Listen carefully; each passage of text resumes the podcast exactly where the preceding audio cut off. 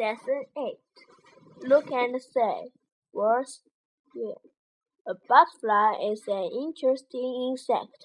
Do you know how it grows? This is an egg. It is small and white. It was a white egg. Now it is a green caterpillar. It has many legs. It likes eating leaves. It was a green caterpillar. Now it is a brown cocoon. It was a brown cocoon. Now it is a beautiful blue butterfly. It can fly.